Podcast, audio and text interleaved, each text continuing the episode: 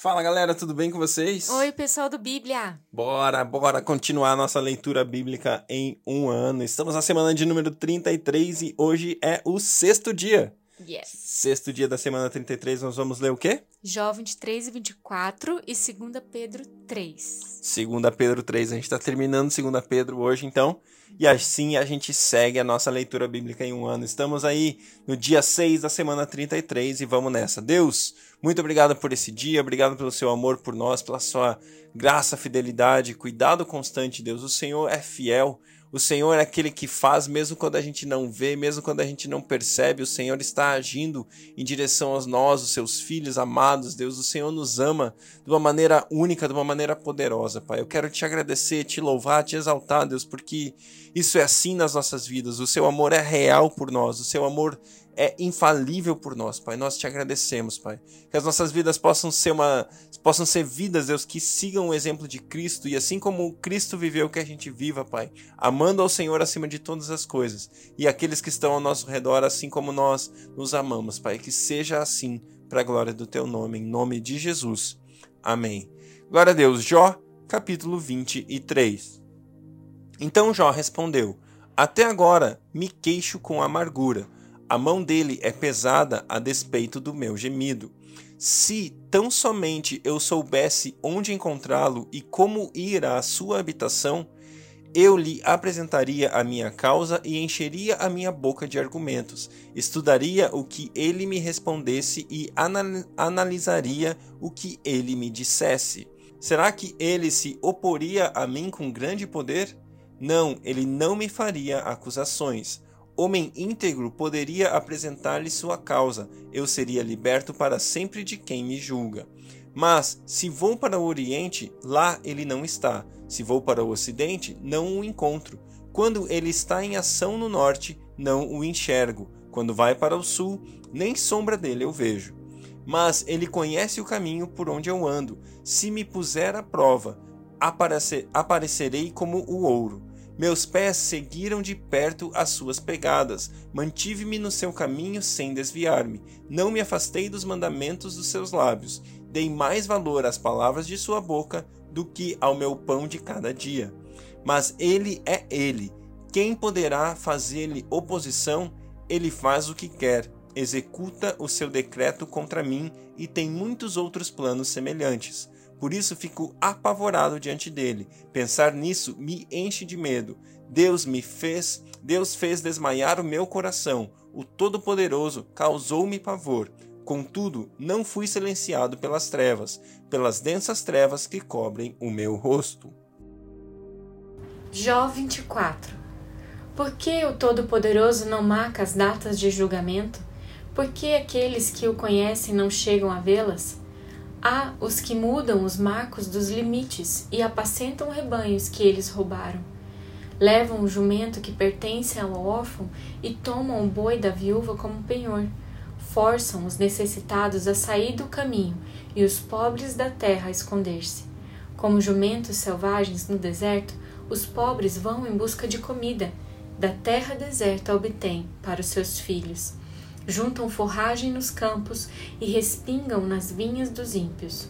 Pela falta de roupas passam a noite nus, não têm com que cobrir-se no frio. Encharcados pelas chuvas das montanhas, abraçam-se às rochas por falta de abrigo. A criança órfã é arrancada do seio de sua mãe. O recém-nascido do pobre é tomado para pagar uma dívida.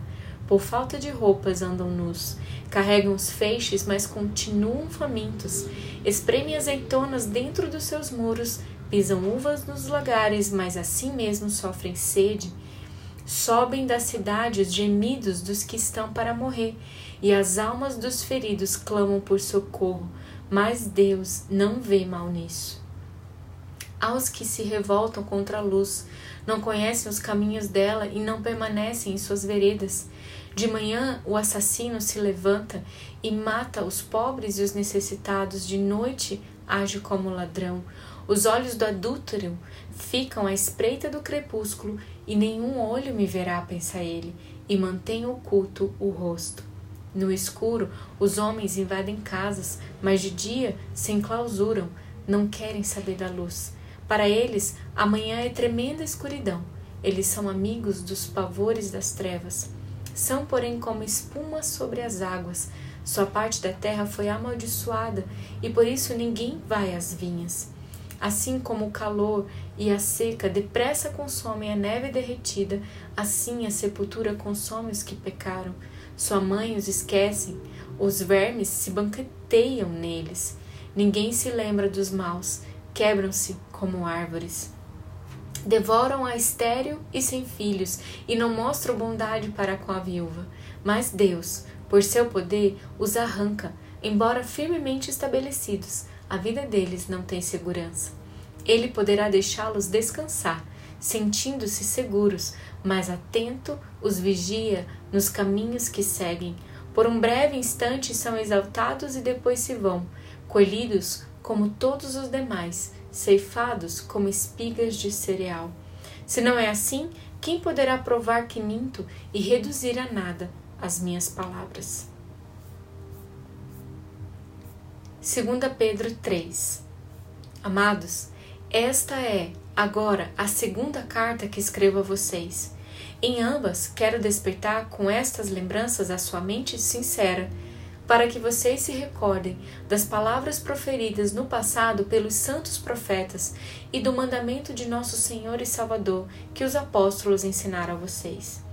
Antes de tudo, saibam que nos últimos dias surgirão escarnecedores zombando e seguindo suas próprias paixões.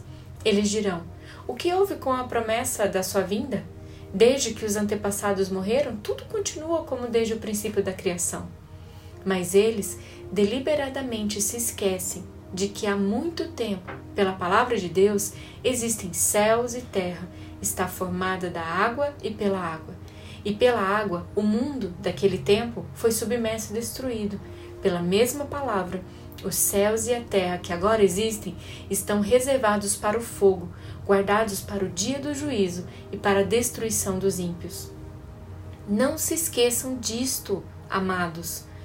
Para o Senhor, um dia é como mil anos, e mil anos é como um dia.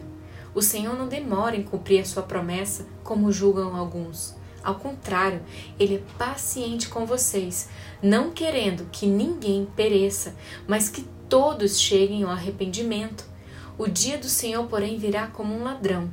Os céus desaparecerão como um grande estrondo, os elementos serão desfeitos pelo calor, e a terra e tudo o que nela há será desnudada. Visto que tudo será desfeito, que tipo de pessoas é necessário que vocês sejam? Vivam de maneira santa e piedosa, esperando o dia de Deus e apressando a sua vinda. Naquele dia, os céus serão desfeitos pelo fogo e os elementos se derreterão pelo calor. Todavia, de acordo com a sua promessa, esperamos novos céus e nova terra onde habita a justiça.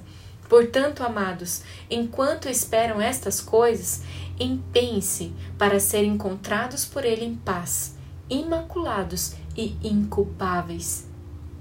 Tenham em mente que a paciência do nosso Senhor significa salvação, como também o nosso amado irmão Paulo escreveu a vocês com a sabedoria que Deus lhe deu. Ele escreve da mesma forma em todas as suas cartas, falando nelas destes assuntos. Suas cartas contêm algumas coisas difíceis de entender, aos quais os ignorantes e instáveis torcem, como também o fazem com as demais escrituras, para sua própria destruição deles. Portanto, amados, sabendo disso, guardem-se para que não sejam levados pelo erro dos que não têm princípios morais e nem percam a sua firmeza e caiam. Cresçam, porém, na graça e no conhecimento do nosso Senhor e Salvador Jesus Cristo. A Ele seja glória agora e para sempre. Amém. Glória a Deus por esse dia, glória a Deus por essa leitura. Pai, nos guarda, Senhor, dessa forma, Senhor, com esse coração, Senhor, que deseja viver uma vida santa e piedosa, esperando o teu dia e apressando a sua vinda, clamando pelo teu retorno e abençoando vidas e pregando o teu evangelho a toda criatura. Obrigada, Senhor, pela leitura do dia de hoje. Que você seja abençoado.